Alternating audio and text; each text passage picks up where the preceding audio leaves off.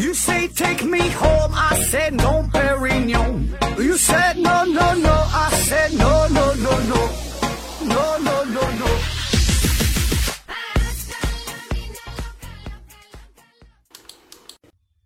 拼命探索，不计后果。欢迎您收听思考盒子，呃，也欢迎大家继续参与我们的抽奖送书活动，买好书上京东，上京东买好书。本节目的奖品由京东书城以及湖南科学技术出版社提供。呃，抽奖活动啊，这个从开始到现在一共整了四期了，已经有十多位朋友中奖了。呃，大家呢是都希望自己能够中奖，这个心情呢可以理解。但是我觉得吧，这个重点呢还是应该放在专心听咱们节目上边。这中奖这个呢，就是呃一个游戏哈，就是个玩儿呗，就图个热闹。就咱们这么大公司，我现在粉丝还不到三万人，就说是一人送一本，也没有多少钱儿哈。但是呢，那样就失去了游戏的趣味性和惊喜感。而且主要呢，咱这也是帮助京东书城打打广告，就拉东子一把呗。无论如何吧，还是要感谢大家的支持与参与。你这别看那么多人都中奖了，这个得到了书哈。我个人感觉啊，这个书里边的内容确实挺难懂的。我估计呢，能从头看到尾的朋友呢，应该也不太多哈。看了三五页，基本就睡着了，也就是把它放在书架子上，当当个纪念了哈，这也挺好。嗯，咱们这个抽奖活动啊，还是继续进行。这一期呢，还是将要抽取四名幸运的观众哈，欢迎大家大家伙继续参与咱们的活动，支持我们的节目。参与方式呢和以前一样，那个不知道的朋友可以听一听前两期的节目，也可以呢问问你家隔壁老王。这现在这个事儿大伙儿都知道了。嗯，今天呢咱们继续聊一聊那些和动物体温有关的内容。上一期呢我们说了这个恒温动物嘛，这期呢自然咱就要说变温动物，也就是我们经更经常说的叫冷血动物。咱现在平时形容一个人说的没有感情啊，没有同情心呐，非常的冷漠呀，就喜欢用冷血动物这个词儿。那在我们多数人的印象当中，青蛙啊、蛇哈这类的动物就给我们一种很冰冷的感觉，不像这个阿猫阿狗那样看起来呢非常的呆萌、非常的温暖。其实这个事儿啊，这完全是对冷血动物的一种误解。它名叫冷血动物，那不是说它这个血管里流的血那真就是冷的。呃，像这个郭德纲相声里边说的，说他这个剑是冷的，他的刀是冷的，他的心是冷的。它的血是冷的，这孙子冻上了。这冷血动物啊，其实呢应该叫做变温动物更合适。就对比这个恒温动物来说呢，它的特点就是因为体内没有能够调节体温的机制，所以呢只能靠自身的一些行为来调节体热的散发，或者呢是从这个外界环境当中呃吸收热量，这样呢来提高自身的体温。比如说这个蛇哈，蛇要它它要感觉冷了呢，它就会躺在石头上面呢晒晒太阳。在沙漠当中非常热呀，这个蝎子呢，为了躲避高温，它呢就会藏在沙子里边。而这个鱼呢，它在水里边呢，为了调节体温的变化呢，就会游到不同的深度。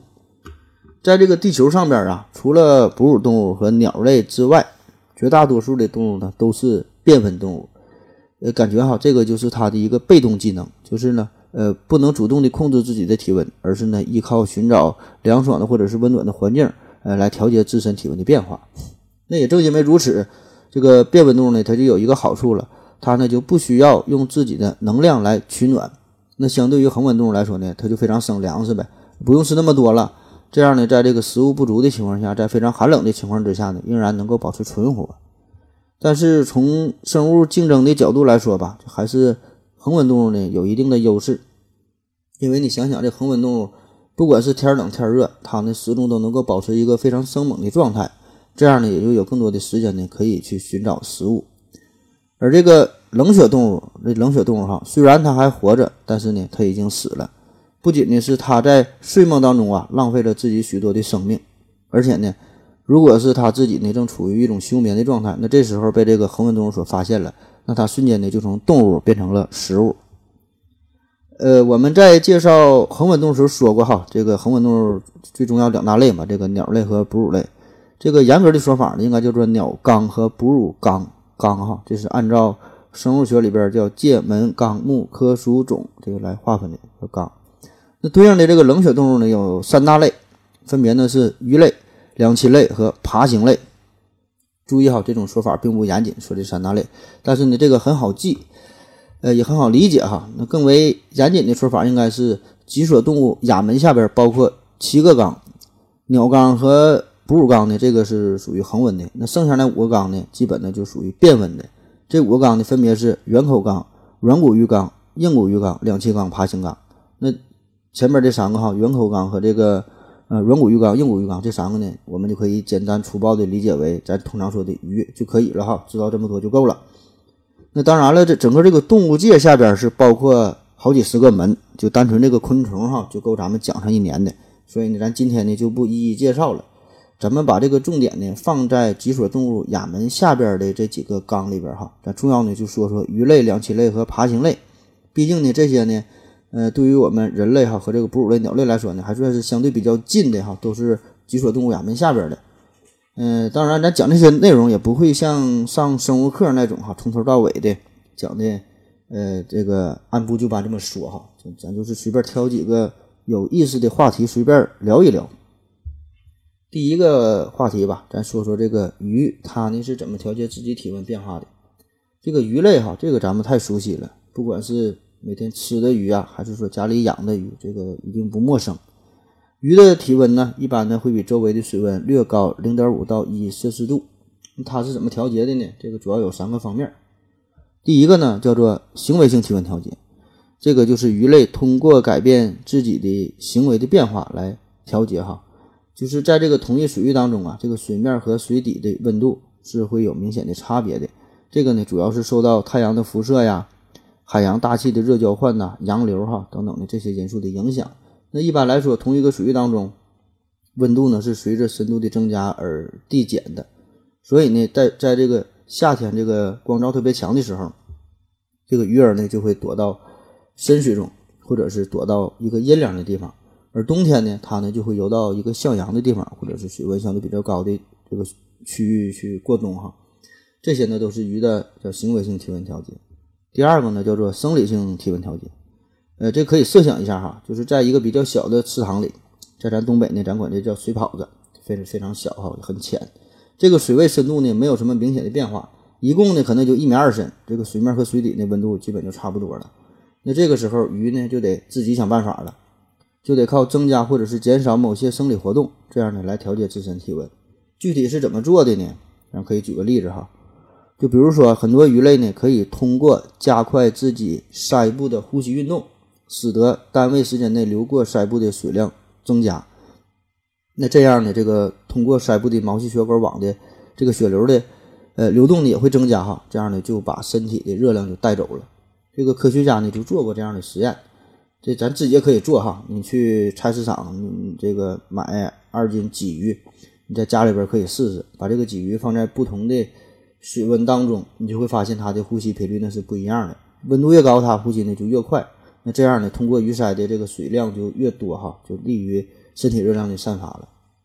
当然，这个实验并不严谨啊，咱就是看个热闹。因为你想想，这个温度越高，呃，有可能跟这个需氧量也有关。温度高的时候，鱼本身代谢快，那需氧量多，它呼吸自然就快了呗。啊，顺便产生的结果可能就是这个散热量增多哈。这个并不严谨。嗯，所以这有有些时候，这一个实验看似好像能够证明一个观点，但实际上这里边有很多的干扰因素。这个呢，咱设计实验的时候是需要考虑的问题。生理性体温调节呢，还有其他很多方式，比如说这个鱼啊，还可以通过改变自身这个颜色的深浅的变化，来增加或者是减少阳光的吸收量。这个呢，跟咱们夏天穿浅色的衣服，冬天穿深色的衣服哈，这个是一个道理。当然，这个鱼类还可以，嗯，经过皮肤毛细血管的扩张、收缩呀这些运动呢，来调节体温。而且这个鱼一般都有鳞片嘛，这个鱼鳞呢也也像这个鸟的羽毛一样，也也可以起到一个很好的隔热保温的作用。这些呢都属于生理性调节。嗯，第三大方面呢就是休眠这个休眠行为的调节了，就是除了前面说的这两个调节之外，哈，这鱼的一个必杀技了，算是就是休眠呗，睡觉呗，哈。就咱说的，通常分为冬眠和夏眠，吃不起活不起了，那就一睡解千愁。那等啥时候环境好了呢？咱就再醒过来，再快乐的生活。说到鱼类和温度的话题，我们呢很自然就会想到一个事儿，就是热带鱼啊。这个热带鱼怕不怕热呢？如果把这个热带鱼放在热水里边，它会不会被烫死呢？其实啊，热带鱼这个词儿呢，并不是十分严谨哈。它呢是不仅包括生活在热带的鱼类，也包括生活在亚热带甚至是温带的鱼类。同时呢，我们也会把其他地区，呃，一些具有观赏价值的鱼类呢，也都是统统的划入到热热带鱼这个范围哈。所以这个热带鱼呢，基本呢就成了一个一种非常漂亮的观赏鱼的代名词。那首先呢，我可以明确的告诉你，这个热带鱼啊，不仅怕热，呃，不仅怕冷哈，它也怕热哈。嗯，你可以把它放在锅里边，再放块豆腐，再加点花椒大料，放几个姜片，倒点料酒哈，小火一炖，这个热带鱼呢，它它也会熟。这个多数的热带鱼啊，不仅是怕冷又怕热，可以说呢，它对于生存的这个温度也是十分的敏感，十分的苛刻。专业的说法呢，这个就是一种狭温性动物，狭温哈，就是非常狭窄的温度。呃，一般的这热带鱼它适应的水温呢，大约就是二十度到三十度左右。那如果超越这个范围了，那就非常危险了。要么呢它就是生病，要么呢就是影响它的食欲，影响它的生长。而且如果这个昼夜温差特别大的话呢，这个热带鱼也是浑身难受啊。时间一长了呢，也会导致它生病啊，甚至是死亡。这个养过热带鱼的朋友可能会深有体会了哈。这玩意儿呢，有些鱼是贼难伺候，养个鱼跟养个爹似的。那你可能会问了哈，这个热带鱼它怎么这么矫情呢？如果从一个物种的生存和进化的角度来说，这个好，这好像不是什么好事儿，就感觉它不够皮实，不够抗造啊。这个乍一想哈，确实如此，感觉这个热带鱼挺脆弱的。但是你再仔细想一想，这呢恰恰是一种高度适应环境的一个结果。为啥这么说？我给你举一个十分不恰当的例子，食蚁兽，这个大伙都听过。食蚁兽哈，它的这个食谱呢，就是非常非常的窄，特别挑食，基本呢就吃蚂蚁。就不管啥好吃的吧，但凡是这个块儿啊切的太大了，那它就没法吃。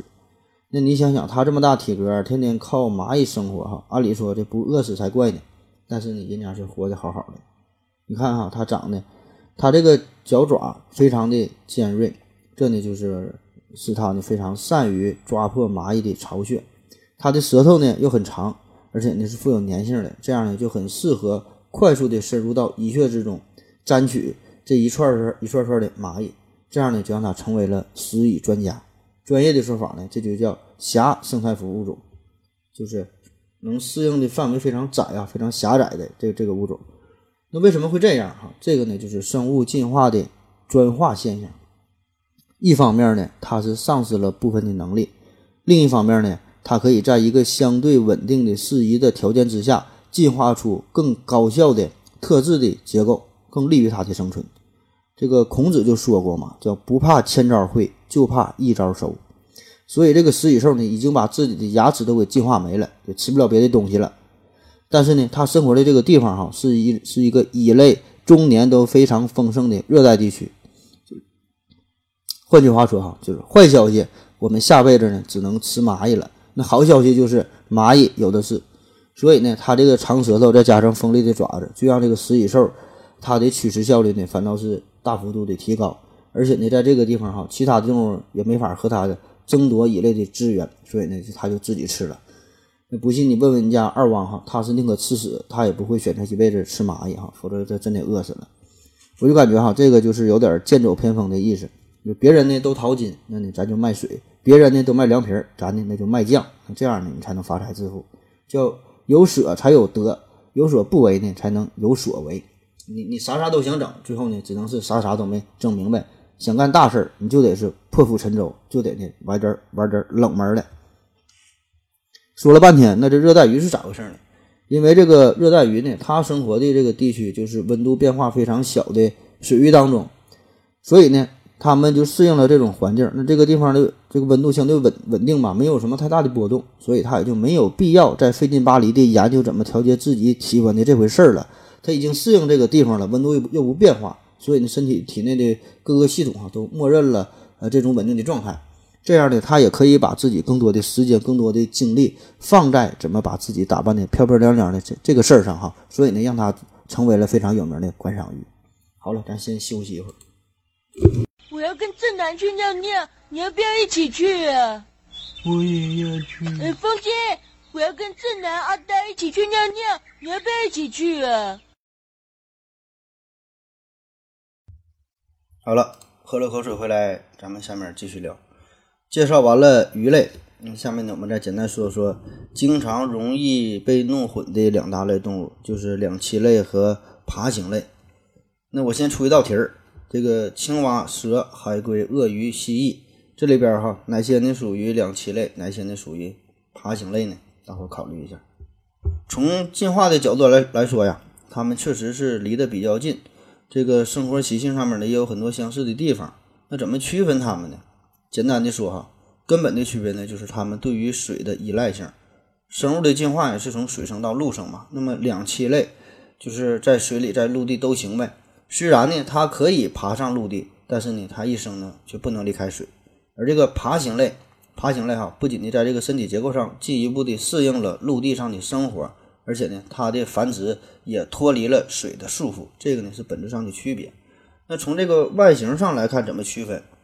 首先看这个腿呀，那爬行动物，爬行动物，爬行动物你就得爬呗，那就得有腿呗。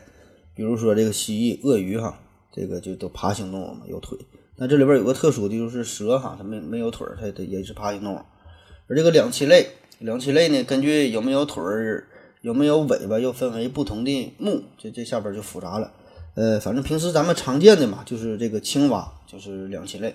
嗯，还有一些比较有名的，咱们能听过的，就是叫大鲵呀，大鲵，也就是咱常说的娃娃鱼。嗯，再有呢，就是看皮肤。这个爬行动物的皮肤呢，一般呢都是有鳞片，而且呢是比较干燥。这个咱可以想象一下，鳄鱼。那没看过鳄鱼的，可以看看自己的鳄鱼皮带，看看鳄鱼的。鳄鱼皮的这个包就明白了哈，这个它皮的特点。而这个两栖类的动物呢，它的皮肤呢一般就是比较光滑，而且呢还有呼吸功能。当然，这些只是从外形上来看哈，一个初步的一个一个鉴别哈，这些呢算是比较有识别度的两方面的差异。呃，其他方面涉及到里边骨骼、肌肉啊、消化、排泄、生殖各个系统啊，很多方面它们都有着本质上的差别不一样。呃，但是这玩意儿感觉挺恶心的，而且呢，我估计也没有人爱听哈，我就不细说了。主要是我也不会哈，呃，咱找几个有意思的代表吧，说说这几个冷血动物。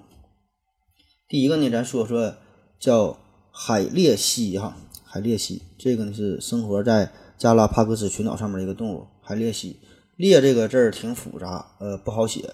鬣是上面一个草字头，下边一个宝字盖，左边三点水，右边一个利刀，下边那个四点底儿哈，这字念鬣。鬣是啥意思呢？就是。动物脖子上边的长毛，这就叫鬣。猪八戒还有个名嘛，就叫猪刚鬣哈，就是这个鬣字。海鬣蜥，海鬣蜥呢也是一种蜥蜴，这个长得什么样呢？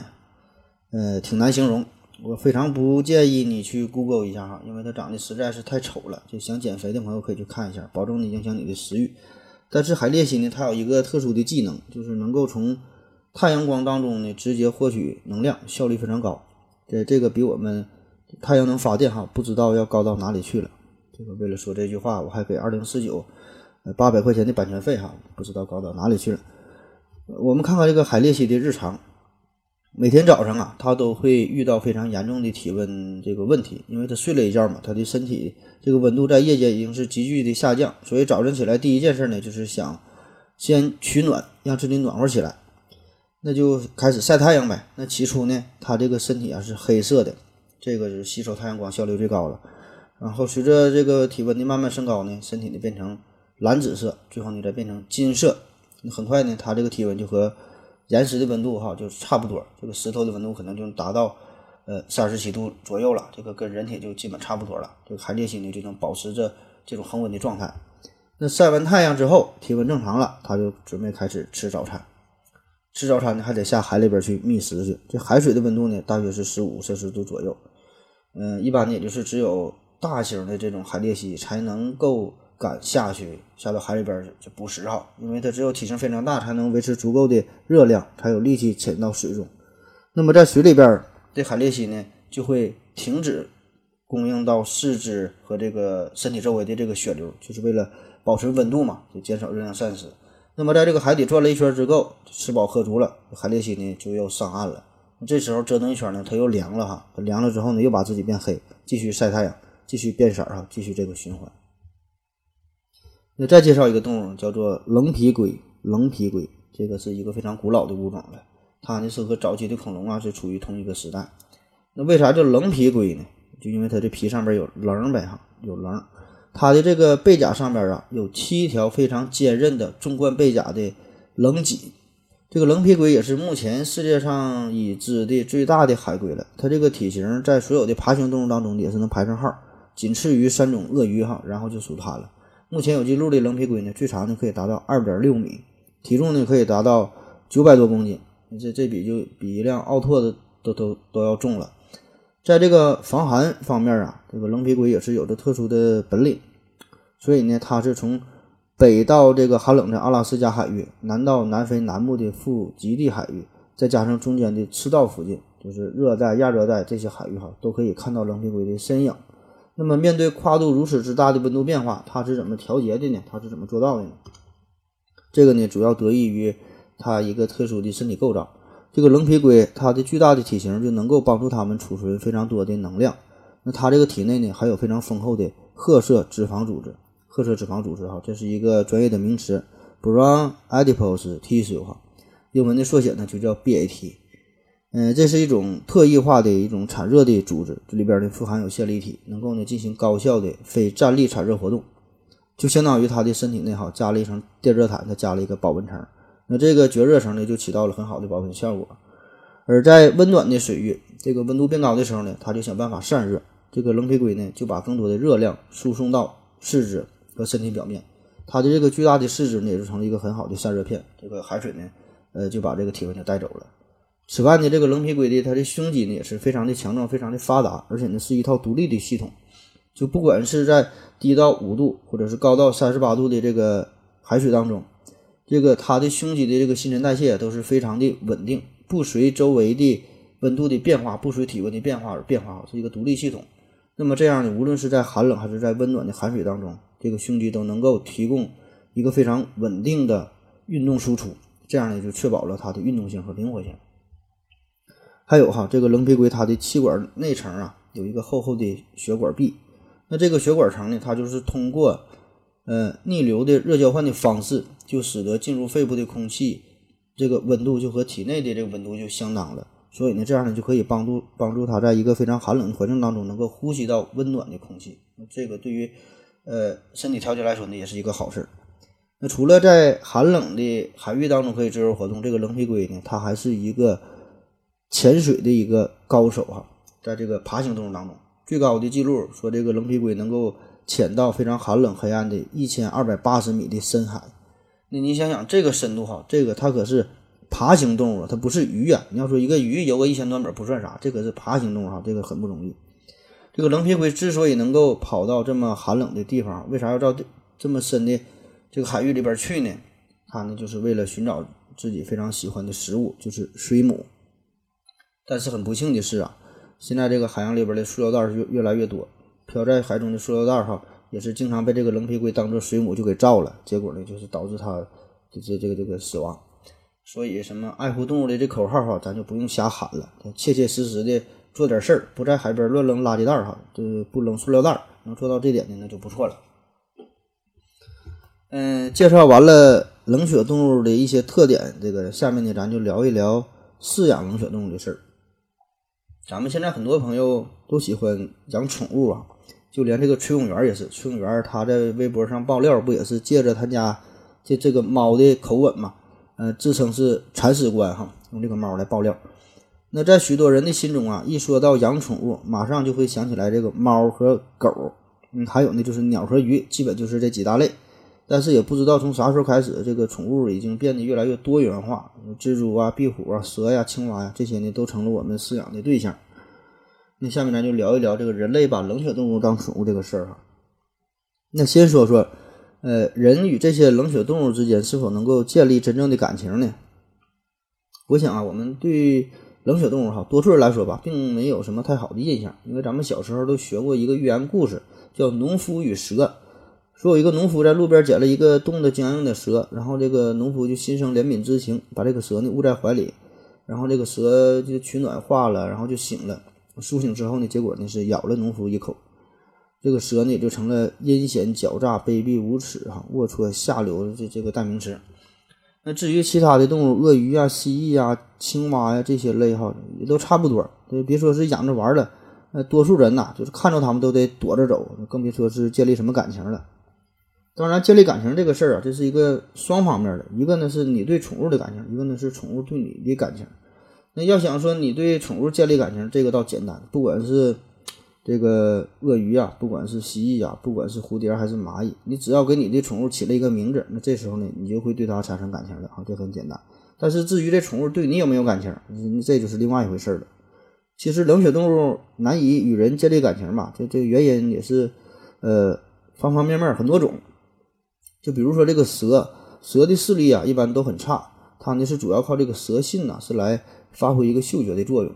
而这个鳄鱼呢，一般呢都是非常严重的远视眼。这个蝎子呢，几乎呢也就是个瞎子。所以呢，这帮动物它眼神不好，它连自己的主人它可能它都它都分辨不出来，就更别说建立感情了。从这个生物进化的角度来说吧，嗯，这些冷血动物与这个猫和狗的大脑呢也是有着一些差别。嗯，而且这个冷血动物它无法维持体温的恒定嘛，这样呢也就没法保证它的大脑呢一直非常良好的运行哈，就可能就冻傻了，它就没有啥感情了。我个人感觉吧，这个动物哈，毕竟还是动物，呃，与人相处表面上可能是挺好，这个但是算不上什么感情。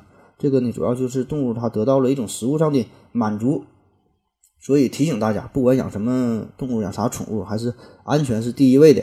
呃，保护好你自己的安全，也要考虑一下别人的感受，特别是养冷血动物，这个养蟒蛇的哈，慎重点好。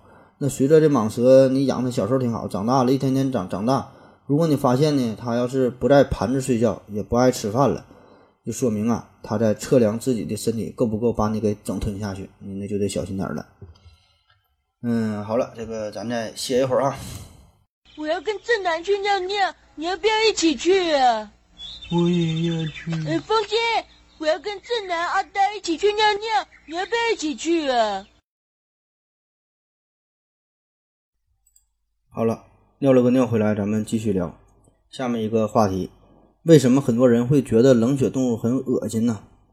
当然，这个问题呃并不是十分严谨，因为这个冷血动物那种类太多了，比如说松鼠、桂鱼呀、油焖大虾呀、香辣蟹呀、泡椒牛蛙呀，那这些就是我们。非常喜欢的冷血动物，咱这里说的这个让人感到恶心哈，特指那些一般就是活的，让人感到不适的，比如说蛇呀、青蛙呀、蜥蜴呀、科莫多巨蜥哈，就这类的动物。嗯，关于对冷血动物的厌恶和恐惧之情，这个原因呢很多，我给你瞎总结分析一下哈，概括起来呢就两大方面，一个呢是先天存在的，一个呢是后天习得的。先天的这个就是从基因传承下来的。也就是写在我们骨子里的害怕与厌恶之情，这也是人类的一种自我保护机制。从心理学的这个观点来说，哈，人类对于陌生的动物，不管是昆虫还是其他什么冷血动物，甚至说其他未知的一切，都会存在一种本能的恐惧感。就是你不了解这个东西，那么你就得合计合计，万一这东西有毒呢？万一这东西给我弄死了咋整？所以呢，咱得小心点，得躲着点。那这种一代又一代传承下来的这种自我保护机制，哈，其实呢。也可以分为两方面，一方面呢，就是这些冷血动物相对于猫狗牛羊这些动物来说，我们平时呢还是见的比较少。现在是有电视了哈，咱能在电视上看一看，但是呢，仍然不像汪星人呐、喵星人那种哈，可以达到朝夕相处的地步。另外一方面呢，就是人类祖先在进化的道路上不止一次遇到了几乎毁灭性的进化选择压力，就人类能有今天，就靠三条：运气、运气和运气。所以活下来的人。我们呢会把这种感觉深深的写在自己的基因里边，并且呢传承下去。就是你别和大自然自投着，别和大自然玩概率，我们是输不起的。所以无论什么时候，不管是什么情况之下，这生存呢都是第一位的。就比如说蛇呀、什么毛毛虫啊、蜘蛛啊、蝎子，那这些东西就很可能威胁我们的生命。所以最安全的办法呢，就是有多远我们就滚多远。你想想哈，这个一万个零加在一起，那还是零；那一万个万分之一加在一起，那就是一哈。而且经过无数年的这么积累下来，哪怕再小的概率，那乘上这个时间哈，也是很危险的事儿。不只是人类啊，可以说每个物种都有自己害怕的东西，都有自己的天敌。这个呢是已经经过了亿万年的进化的一种累积，在这个进化的道路上，从来没有什么勇敢者，只有幸运儿。那那些曾经很牛逼、很嘚瑟、天不怕地不怕的主，要么就是吃着这个毒蘑菇毒死了，要么就是被这个毒蛇咬伤，被这个蝎子蛰了哈，最后呢也是死掉了。反正活到最后的哈，就是我们这些胆小鬼。有一种有个学科哈，叫进化心理学，它呢是综合了生物学、心理学、社会科学的一些研究思想，用这个进化的观点来解释心理学的现象。那对于这个昆虫哈，是不是一种本能上的恐惧这个事儿呢？现在还没有定论。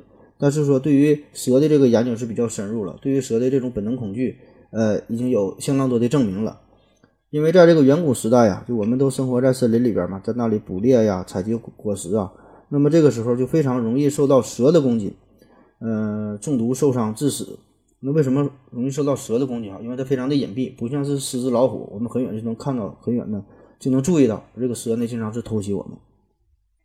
那么，呃，有一些人哈，也许他的这个基因里边呢，就会让他非常的害怕，对蛇非常的恐惧，就会逃避蛇。那么这种人呢，就会更容易生存下来。那随着这个历史的演变，一代一代的传承下来，基因里边还有对蛇的这种本能的恐惧感的人。他的这个繁殖呢就会越来越多，并且呢形成一种反应的机制，看到蛇就躲开哈，保护自己。呃，所以呢这种人，这这些人这个物种呢，这基因传下去，不断的扩大，嗯，导致了我们有对于蛇的恐惧。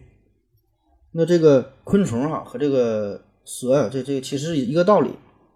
特别是在远古时代，呃，采集果实的这个任务呢，一般呢就是交给女性嘛，就男性出去打猎。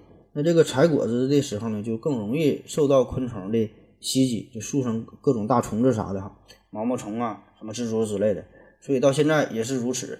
女性呢，更多的保留着对于昆虫的恐惧感。嗯，还有另外一方面的原因，就是这个物种之间的排斥效应。这这我瞎编的哈，不知道对不对？就是你这个物种和物种的跨度越大，生理特征、生存模式、生活的习性这些差距也就越大。那么有些方面甚至和人类可能是完全相悖的。所以呢，这个人类不只是人类，其他物种也是，就对于呃与自己基因相近的物种呢，就有更高的认同感。所以呢，我们就是更喜欢哺乳动物。那么，呃，对于这个与自己差距很大的这个冷血动物来说，就是有本能的一种排斥的感觉。嗯，但是这事儿有没有科学依据哈？这个不知道哈。这个而且是到底是哪个基因起作用，这个都不知道。这个还是慢慢研究吧。呃，第二大方面呢，就是。就是我说后天习得的，这个呢就是一种文化的沉文化的沉积，嗯，这是我们人类所特有的，就是从社会心理学的角度来分析吧，就是这个对冷血动物的恐惧哈，是一种后天习得的一种能力。因为咱们从小，老师也好，家长也好，就告诉咱们，得远离那些危险的动物，比如说这毛毛虫就非常恶心，因为它会刺痛你的皮肤，让你不舒服。这个蛇呀、蜘蛛啊会咬人，嗯，而且呢还很可能是有毒的哈，咱得尽量远离。蟑螂啊，什么苍蝇、蚊子哈，都是脏的，还会传播疾病。嗯，蝙蝠啊、乌鸦呀，这些呢，很可能是居住在墓穴之中的。还有其他的什么冷血动物，这些可能都与死亡、恐惧和这些紧密的连在一起，也是代表着这个不吉利哈。那耳濡目染的，我们呢就会对这些动物呢产生一种负面的情绪。这个就是一种人的间接性的一种习得，就是说你不一定非得。被这个蛇咬了，不一定非得被毛毛虫蛰了之后，你才会害怕这些东西。就家长说有毒，家长害怕这个事儿呢，自然的就会传到孩子的身上，孩子也知道他有毒，孩子呢也会害怕。所以说，这有一种冷嘛，就是你妈觉得你冷，这就是家长的这个信息的传递。那么这种恐惧呢，也是这样一代一代的就传承下来了。我们也就是这么被教育教育的哈，特别是一些小女孩，那么在这个父母的教导之下。呃，同时也是受到周围其他人的一种影响吧，就感觉呀，如果自己看到一个蜘蛛不不大喊大叫的话，那就自己就不正常了，就被别人看成女汉子哈，会被别人鄙视的。所以慢慢的就培养了自己恐惧的心理，非常娇羞的一种性格，这样呢才会被别人喜欢。嗯，人类能够逐渐的发展壮大，成为万物的灵长，那与这种文化的传承与积累呢也是分不开的。作为具有智能的这个群居动物。我们这个人与人之间，哈，一个重要的本领呢，就是可以交流啊，做到知识的准确性的传递，做到信息的共享。那么这个也是呃其他动物无法比拟的一个优势。我们可以设想一下哈，在很久很久以前，比如说有个人他呢被这个蛇虫所咬伤了，那他会感觉就非常疼啊，非常不舒服，他就把这个事儿呢告诉他周边的这个这个一个部落里的人，他的朋友啊，他的亲戚。那么他的这个痛苦的模样呢，也会被周边的人记录下来，深深的印在这个脑海之中。那如果这个人中毒非常严重，他不幸挂掉了，其他人呢也会记住这个事儿，并把这个事儿呢传到其他部落。你看，这个就是一种空间上的传递。嗯，慢慢的，这些人有了子孙后代之后呢，他们也会把这个事儿告诉自己的下一代。这个呢，就是一个时间上的传递。那么一代一代的积累，那我们就知道了哪些是危险的，哪些呢是不可触碰的，进而呢就产生了恐惧感。而且之前咱也说了哈，比起这个狮子、老虎来说，这个蜘蛛、蝎子啊、蛇虫这些东西，它体积比较小啊，动作非常的迅速，经常呢是潜伏在我们人类的生活区。那不像其他那些大型动物，我们可以提前的发现、预警。而且对于这个恒温动物来说，如果它体积不是特别的大的话，或者是说就这东这东西它打不过人类的话，那我们呢就不会特别的害怕，起码呢它不致命，对吧？你看着一个羊，看着一个鹿，你看着一个兔子，它它起码呢不不会特别的害怕。嗯，大不了呢，咱就是被狗这个咬咬了几口哈，就只要是疫苗针的也无所谓。但是冷血动物不同，冷血动物别看它体积小，但往往呢它都是致命的，而且呢经常是偷袭呀。突然的给你发突然袭击，你一点准备也没有，这呢就是让我们产生了更多的恐惧感，更多的厌恶的情绪。嗯，而且还有一点哈，就是说这些动物它这个种类非常的繁多，就是我们也没有办法一一的分得清到底哪个有毒，到底哪个没有毒。就这个生物学，咱一看哈，什么界门纲目科属种哈，一个下边分好几类，像个大树杈一样，根本呢咱想专门学都记不住，那更别说是古人了。所以能做的就是，不管是啥，咱都躲得远远的。那想一想，小的时候这老师也是这么教咱们的，说看着蛇呀，这蛇都有毒哈，躲开点他不会跟你，不会跟你专门跟你讲，说比如说翠青蛇呀，这个王锦蛇呀，我说这些是没有毒的。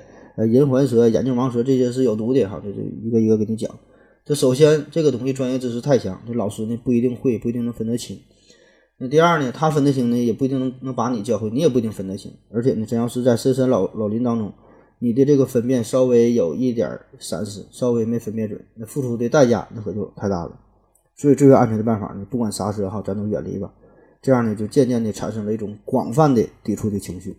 这呢，也就是为了生存所衍生出的一种文化的传承。其实。到底是这种基因的传承，还是一种文化的传承？这个事儿啊，也可以做一些实验来简单的验证一下，可以研究研究哈。可以整几个新生儿，把它呢和蛇放在一起，看看这个新生儿害不害怕。当然，这个实验设计得它得经过伦理委员会的审批才行哈。那就算是你想用假蛇来做实验，保证安全，它也不行，因为呢虽然不会带来实体上的伤害，但是你很可能会对新生儿带来心理上的影响。而且这里边呢有很多的干扰因素，所以咱就说嘛，这个实验设计不像咱们想的那么简单哈，里边有很多事儿需要考虑。嗯，再说说这个审美与这种厌恶情绪的关系。这审美啊，我们可以回忆一下，大多数的哺乳动物啊，它不管是长得啥样，基本呢都有这么几个共同的特点，就是呢它有明确的头部、明确的躯干、四肢，身上呢覆盖着呃羽毛或者是毛，基本的它都这样。而你再看看这个冷血动物长得，那真是鬼斧神工、暴殄天物、惨绝人寰、扑朔迷离、再接再厉、奋不顾身的，都不知道咋寻思的哈，长得那么随便，就根本不考虑咱们人类的感受。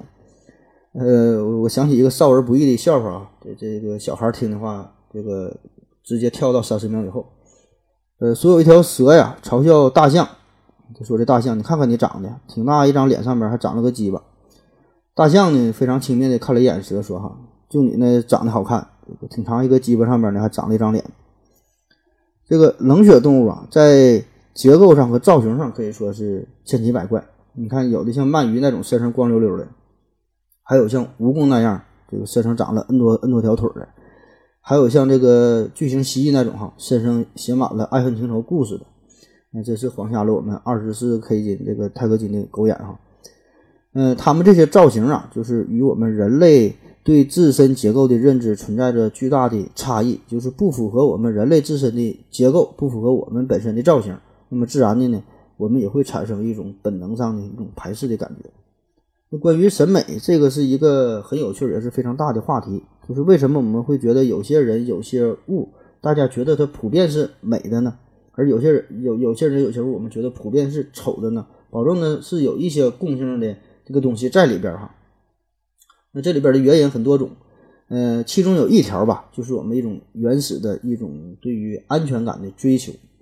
嗯、这个也可以说是一种呃人类对于美的一种原始的体验。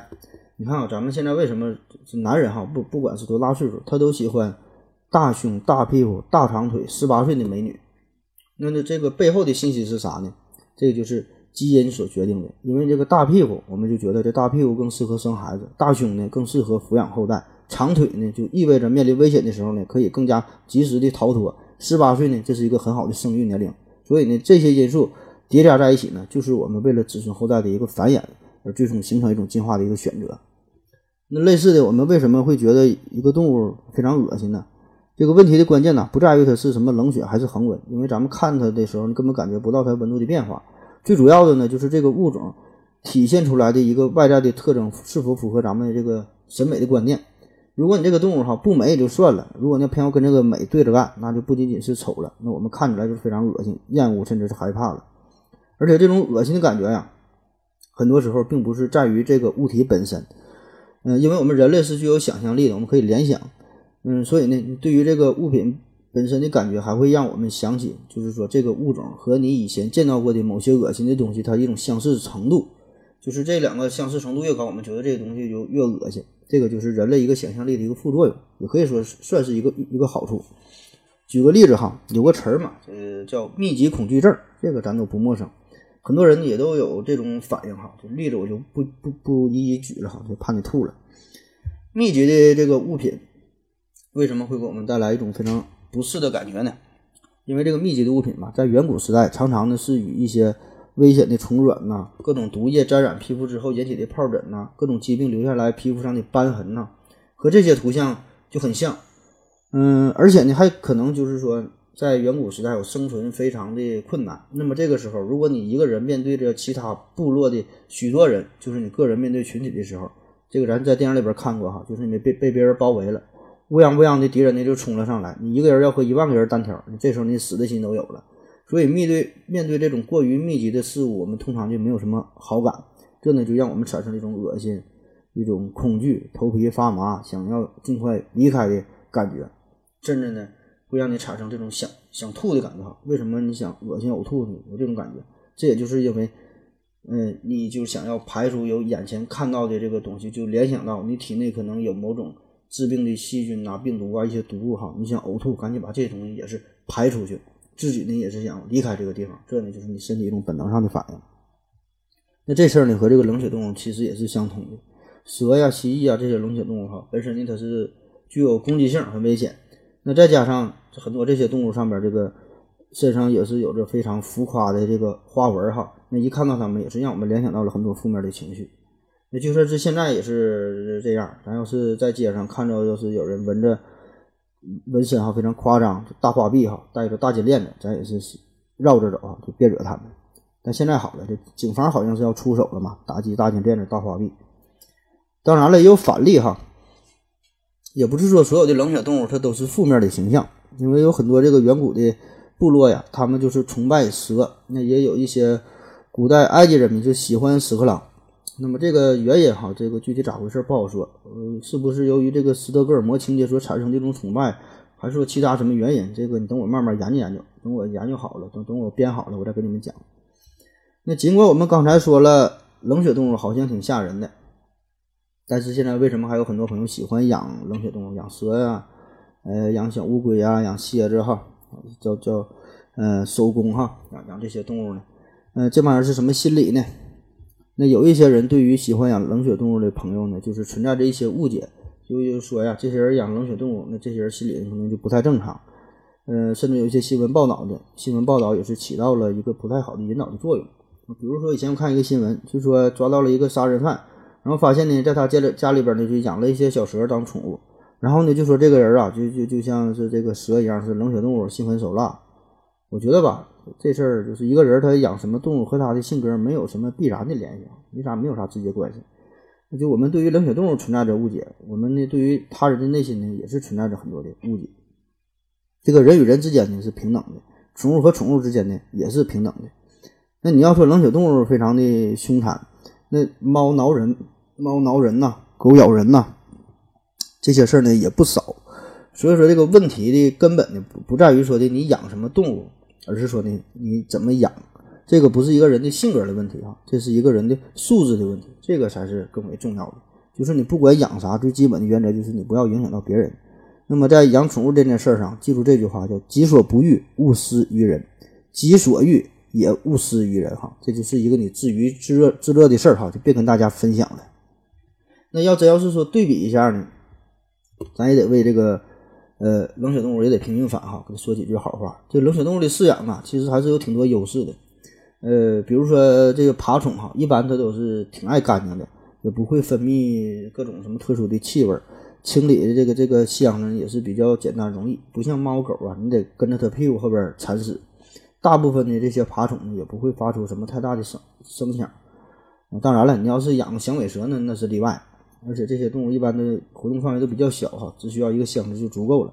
所以呢，这个对于居住空间不太大的，特别是北上广深这些地方哈。呃，可以是一个是一个喜讯了哈，一个箱子足够了，不会影响他人。